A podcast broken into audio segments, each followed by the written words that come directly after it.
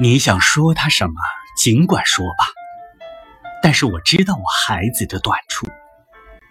我爱他，并不因为他好，只是因为他是我的小小的孩子。你如果把他的好处与坏处两两相权一下，恐怕你就会知道他是如何的可爱吧。当我必须责罚他的时候，他更成为我的生命的一部分。当我使他眼泪流出时，我的心也和他同哭了。只有我才有权去骂他，去责罚他，因为只有热爱人的，才可以惩戒人。